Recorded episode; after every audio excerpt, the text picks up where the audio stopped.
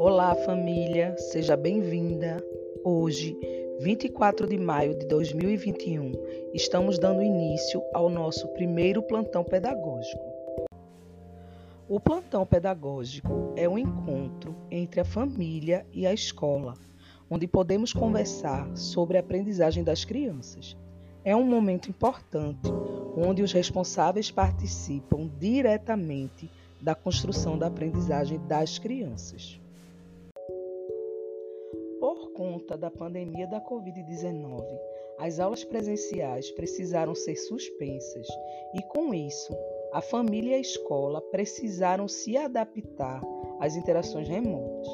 A família passou a ter um papel ainda mais importante na aprendizagem das crianças, como mediadoras das atividades propostas pela escola.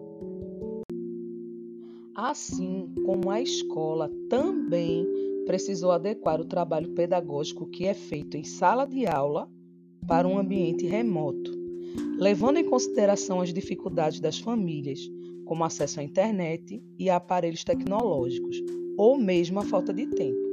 A escola, dentro de sua realidade, tenta adequar as sugestões de atividades à realidade de cada família, para garantir os direitos de aprendizagem das crianças pequenas.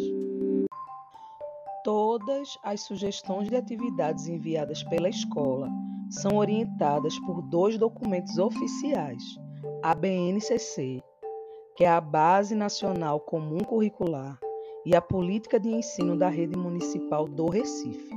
Esses dois documentos visam garantir os direitos de aprendizagem.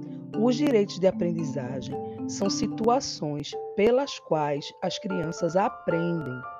São eles conviver, brincar, participar, explorar, expressar e conhecer-se.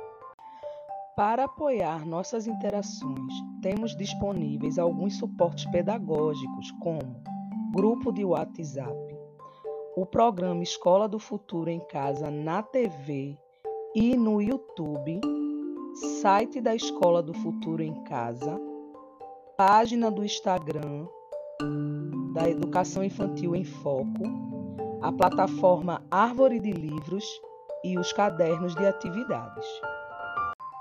As atividades sugeridas têm por objetivo estimular o brincar, a musicalização, a leitura compartilhada, o reconto de histórias através do desenho e da pintura, entre outras atividades lúdicas que promovam o alfaletramento.